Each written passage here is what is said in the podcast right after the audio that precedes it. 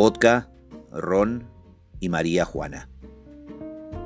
El viernes a la tarde decidí quedarme en casa para descansar y prepararme para un sábado que sería de idas y venidas a Ezeiza desde las cuatro y media de la mañana hasta pasado el mediodía.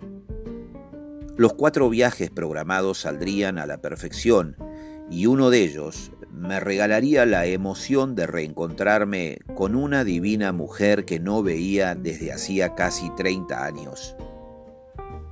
Tenía pensado escribir sobre esos pasajeros españoles, franceses, polacos y argentinos, pero será en otro momento para dar paso a contar lo que viví en la previa al primero. Comimos en familia y apenas después de las 11 de la noche salí con la idea de hacer unos viajes a través de la aplicación Uber antes de partir para el aeropuerto. Más de una vez, en estos primeros nueve meses desde que traslado personas, eh, me enfrenté a situaciones parecidas que nunca antes había vivido, y aún incómodo preferí morderme los labios. Los olores en el auto no siempre son a maquillajes o ricos perfumes.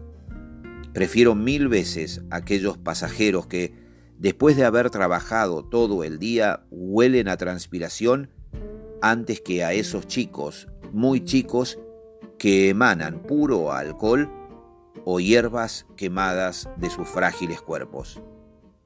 Solo una vez, cuando la situación se había desmadrado, con cuatro jóvenes de muy buen pasar que habían subido en un elegante barrio porteño, respirando profundo y sin mostrarles ni mi pena ni enojo, les pedí que se bajaran del auto a pocas cuadras de su boliche simulando que el auto estaba fallando.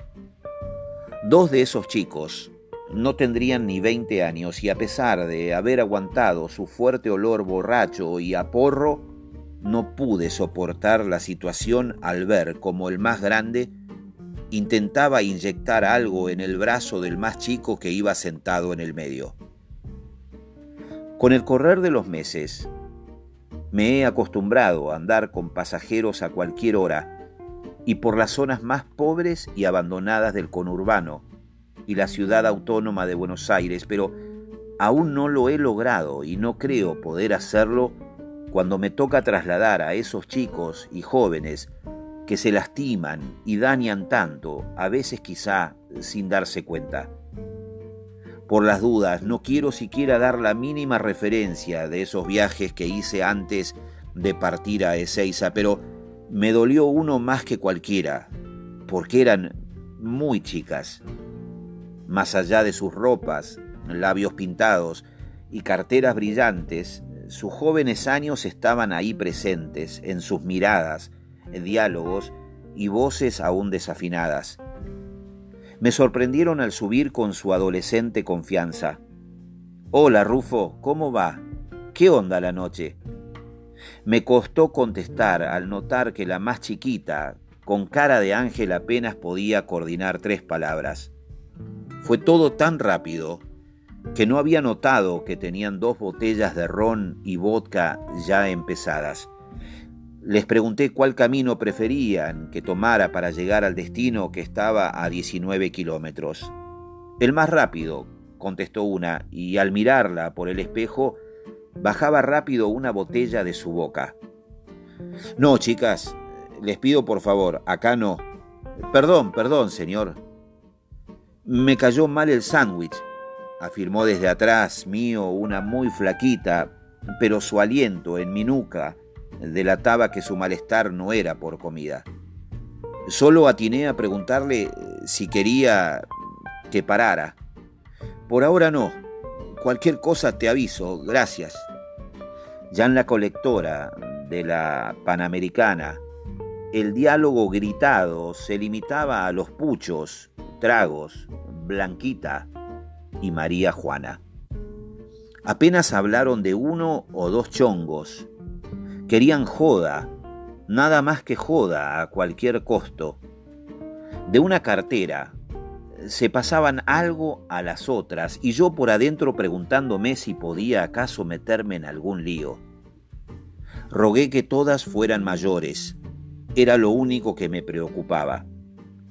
Como desafiándome, la misma de antes me dibujó una rápida sonrisa a través del espejo mientras sin permiso daba otro trago a su botella. Te lo pido por favor, no seas mala. Está bien, está bien, tranqui, Rufo. Me pregunté qué pasaría si las obligaba a bajarse del auto a la una y media de la mañana en esa colectora solitaria. Solo fue una tonta pregunta sabiendo que no me quedaba otra que llevarlas. Moría de ganas de pedirles los documentos o preguntarles sus años, pero no ganaba nada. Prefería no enterarme. De la marihuana saltaron a la HDP de la profesora de matemática y lengua. Asumí entonces que, salvo que fuesen repetidoras, alguna seguro no tenía todavía 18 y yo las estaba llevando, como mínimo, con algún porro en sus carteras y dos botellas abiertas de vodka y ron.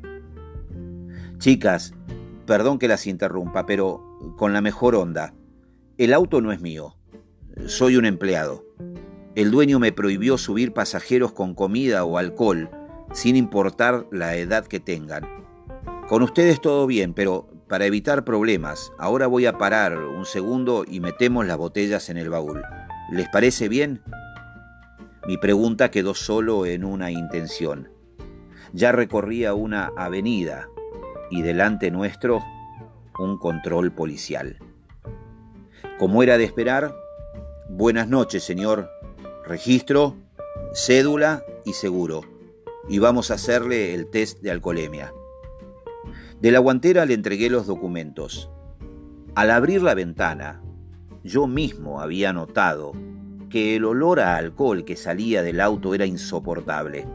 Creo que cualquier pipeta lo hubiese detectado, pero por suerte me lo harían solo a mí.